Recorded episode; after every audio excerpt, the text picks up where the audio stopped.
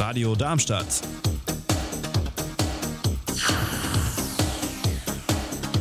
Radadadada.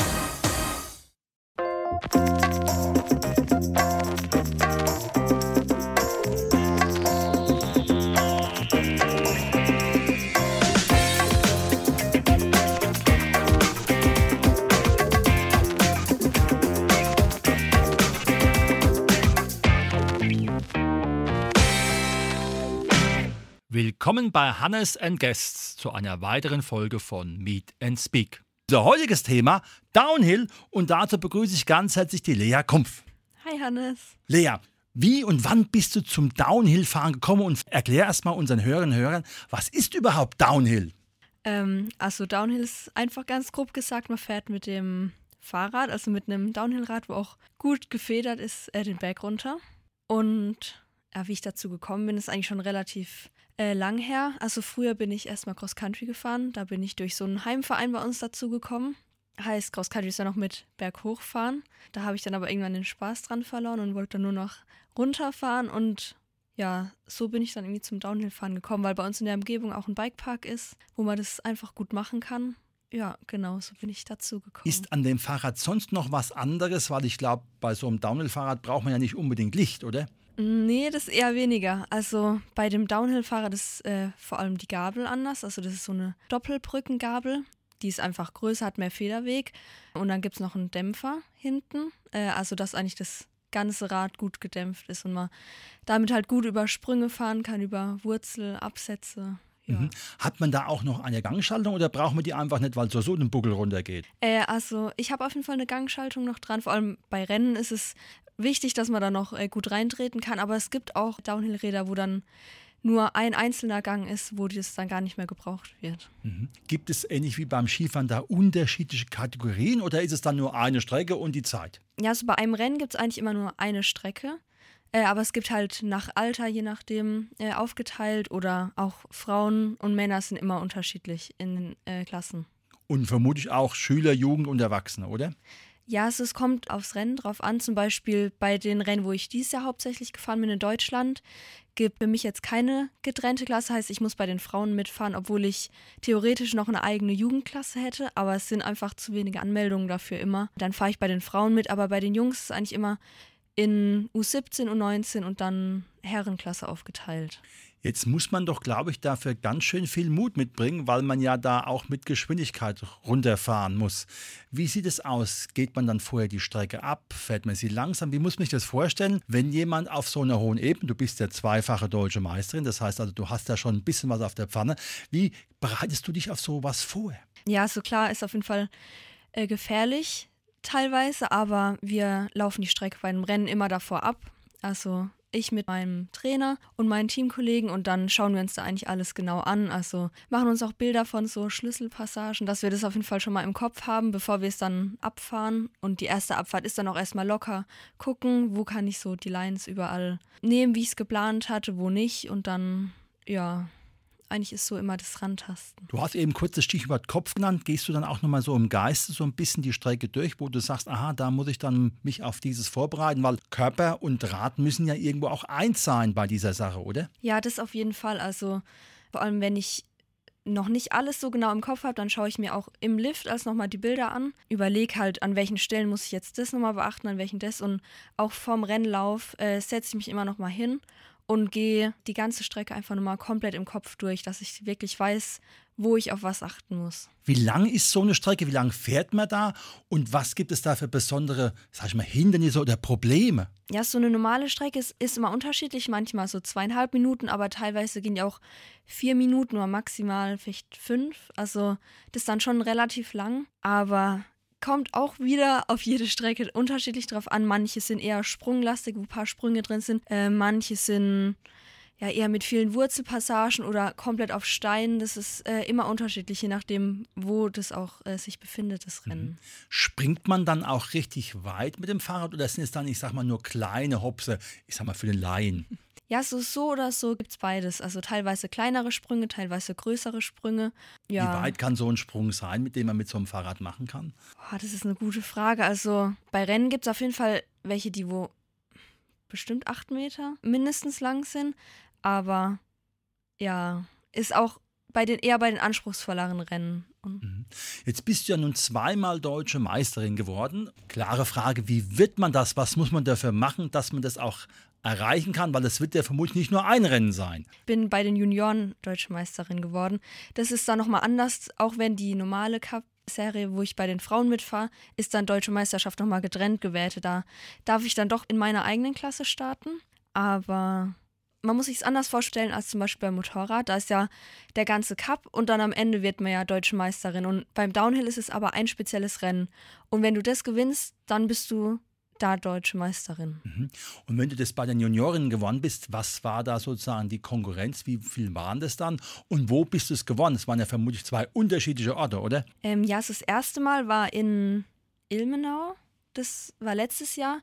Und dieses Jahr war es dann in Willingen. Und ich weiß gar nicht mehr, wie viele bei mir da mitgefahren sind. Ich glaube, waren es um den Dreh acht oder ja, ich glaube um den Dreh äh, lag das. Also sind nicht so viele wie bei der Damenklasse leider. Das ist natürlich immer sehr schade, aber ja, nächstes Jahr muss ich dann sowieso bei den Damen mitfahren, dann sind es Also dann hatte ich das. Thema erledigt. Und da ist natürlich auch dann die Konkurrenz größer. Ja, Geht es dann auch irgendwo noch in eine internationale Ebene? Also ist das für dich auch schon eine Sache, wo du sagst, das hast du schon gemacht oder hast es dann perspektivisch bei den Frauen im Blick? Also international habe ich dieses Jahr mal Erfahrungen gesammelt. Da bin ich mal einen Weltcup mitgefahren oder zwei Stück. Ja, wie es der Name schon sagt, Weltcup. Also da kommen von der ganzen Welt Leute.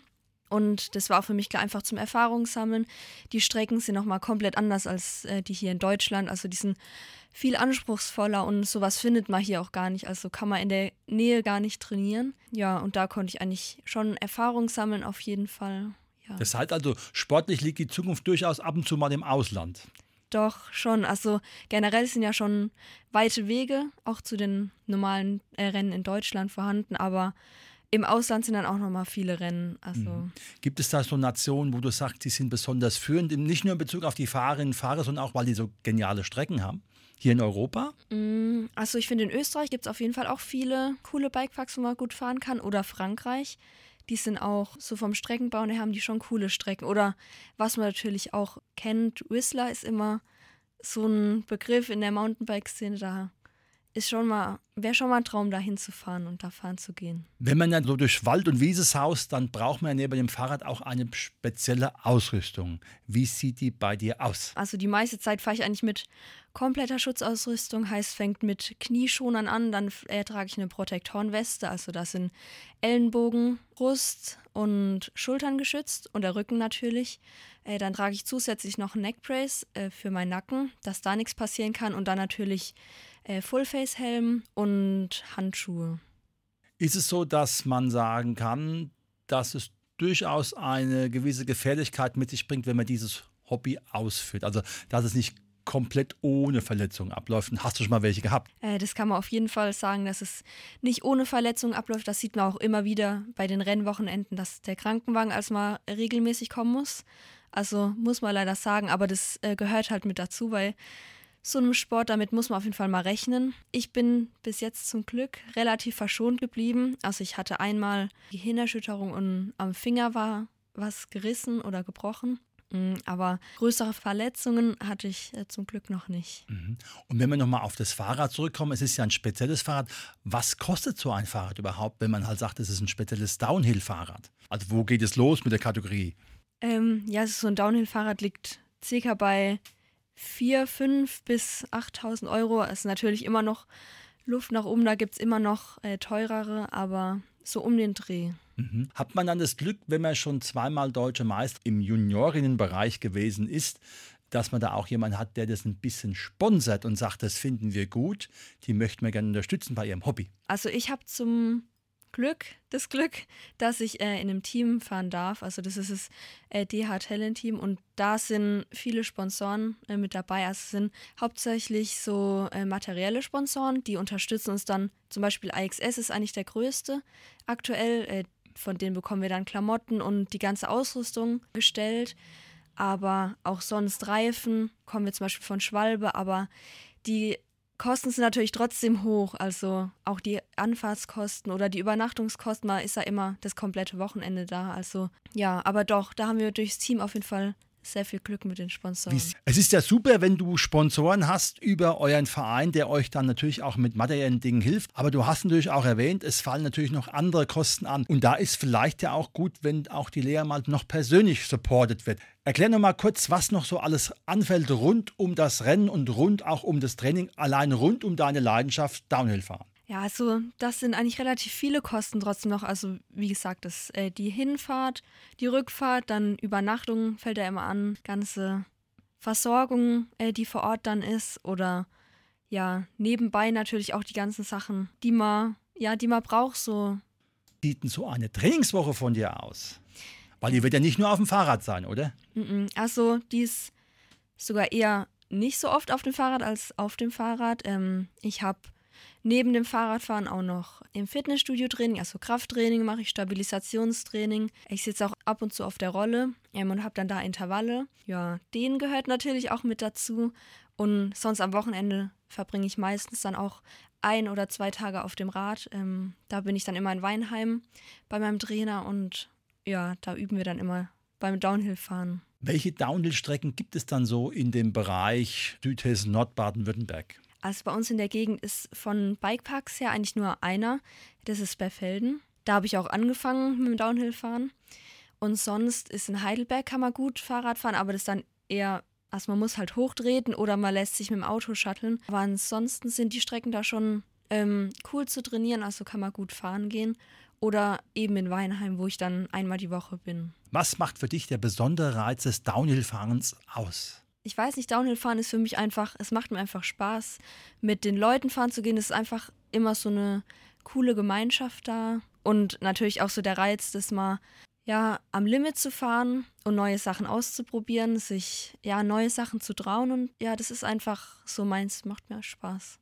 Super. Wenn jetzt jemand sagt, das, was die Leerdose macht, das finde ich ganz gut, wo und in welcher Form kann er dir folgen oder kann einfach mal ein bisschen über dieses Downhill-Fahren erfahren? Also, wenn jemand mal bei mir auf Instagram vorbeischauen möchte, da poste ich eigentlich relativ viel vom Downhill-Fahren. Da bekommt man mal einen guten Einblick. Da heiße ich lea.kumpf. Und da ist man dann sozusagen immer up to date. Doch, auf jeden Fall. Bei Rennen sieht man immer relativ viel von mir oder auch sonst, wenn ich mal trainiere, dann versuche ich immer mal was zu posten. Wunderbar. Das war heute unser Thema Downhill mit der deutschen Meisterin der Juniorinnen der letzten beiden Jahre. Das hat mich besonders gefreut, dass du so erfolgreich bist. Ich wünsche dir alles Gute. Herzlichen Dank, Lea, dass du da warst. Dankeschön für den Podcast.